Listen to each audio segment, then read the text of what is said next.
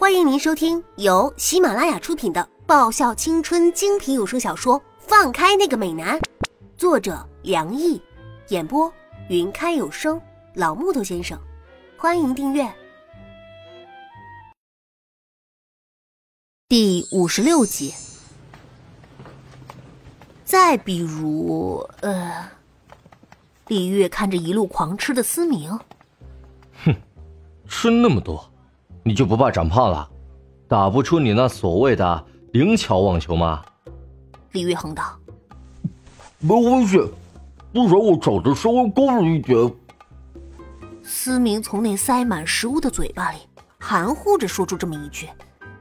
思明依旧自顾自吞吃着东西，没有看到李月那欲杀人般的神色。嗯，没办法，在身高上。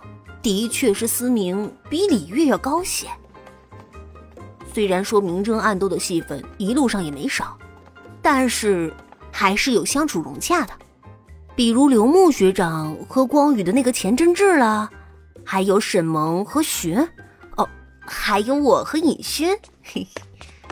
哇，好可爱的玩具啊！思明整个人趴在那个摆满各种各样毛茸茸玩具的摊位上。眨巴着大猫眼，兴奋地说：“是啊，我也喜欢。”我趴在思明身上，眼睛直勾勾望着那些可爱的玩具，看上去好柔软的样子啊！看中哪个就买了吧，我送你。赵岩推推眼镜，把我从思明身上拉下来说道：“我要那个。”我的手指指向摊位上那个最大最大。足有半人高的小熊玩具，既然赵岩学长说要送我，当然得挑个最大的。叶子好贪心哦，要挑最大的那个呢。寻咕哝着说：“反正赵岩学长又不会介意的，对不对？”我谄媚的冲赵岩笑着：“嗯，我也好想要呢，可是没有人愿意买给我呀。”思明嘟着嘴，有些不甘心的说：“何谦，你买给我好不好？”思明腻到何谦身边问道。何谦的笑容甜甜的。可是，我也比较想买来送给叶子呢，可惜被人抢先了。何谦语气轻柔，好像不过是在说着今天心情不错这种无关紧要的话。气氛一下像是凝固住一样，啊，哎，啊，还真是谢谢你的慷慨啊！我实在是不知道对何谦这句话应该如何回应比较好。这家伙还真是语出惊人呢。那还真的是很可惜呀。韩芷盯着我说道：“拜托，你要盯盯何谦去，盯我干嘛呀？话又不是我说的。”我白了韩芷一眼，他说是他要送嘛，不过他要是愿意送嘛，我当然也愿意要，礼物嘛，不要白不要。嗯，那个不好意思，这里的玩具是非卖品。玩具摊的摊主微笑的向我们道歉。不过你们想要这里的礼物也不是没有办法，可以参与游戏，分数高的话。也可以把这里的玩具带走。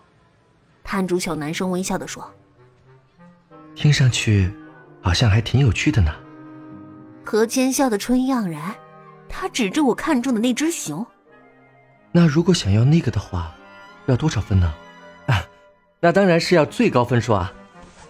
要参加游戏的话，那就请先上交十元的报名费。”“不是吧？看向何谦那模样。”还真想把那只熊送给我。本来赵岩学长说要送我这熊，那他参加这个游戏还比较正常。怎么现在连部长史良一和韩芷都参加了呀？难不成他们也看中那只熊了？呃，等一下，我和蓝叶也要参加。我一把拉过蓝叶，递给摊主小男生一枚二十元大钞。这关我什么事啊？蓝叶看着我。喂，你没看到那么多人要和我抢啊？作为兄弟，你不能袖手旁观啊！我拉着兰丽的衣领，激动的说：“难道他没看到思明和李月他们对那只熊虎视眈眈的模样吗？还有部长他们，好像也是冲着同一目标去的。我能不参加吗？要是被其他人赢了不肯送给我可怎么办？那可是我先挑中的呀！知道了，知道了。蓝叶甩了甩手，表示尽量帮我去争取。那么，我们的游戏就要开始了。摊主小男生取出一个东西，什么？毽子！一片惊讶声在摊前响起。什么毽子？我瞪着那摊主小男生手中的东西，没错，就是那个毽子，货真价实的毽子。有没有搞错啊？竟然踢毽子！这摊主小男生不是开玩笑吧？我已经脱离玩毽子的岁月好久了。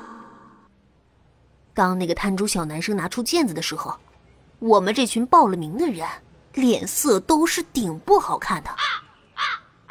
尤其听说要拿这只熊就要踢满五十下的时候，简直是一片愁云惨淡呢。此时此刻，我的心情就是有一句话能够形容，叫做半是欢喜半是忧。喜的是，看大家的脸色，估计都不怎么擅长。我猜其他人可能从小都是玩着网球长大的，可能都没有碰过这种不是用手打，而是用脚踢的小玩意儿。忧的是，我还没有踢过毽子呢，那不就代表？我压根儿没戏了。你们谁先来？摊主小男生微笑的问。看着这个面容清秀的小男生，尤其是那欠扁的浅笑，我还真是想一拳这么挥过去。这厮该不是刻意为难我吧？我先。李月自告奋勇、中气十足的喊道：“好气魄呀！”真不愧是网球名校的正式队员。我深深为李月的气势所折服，心里开始祈祷：“你丫的，赶紧出局吧你！”只见李月同学拿着毽子，深深吸了一口气，然后奋力扬起一脚，毽子一下飞得老高。在众人都在翘首看着那窜的老高毽子的时候，李月眼睛一眯，看了一眼那毽子的方位。接着使出那著名的网球绝技高空斩，一跃跃上半空，在半空一个飞踢之后，他一个完美的翻身落地，毽子也在他落地的时候缓缓落在地上。本集已播讲完毕，记得顺便订阅、评论、点赞、五星好评哦！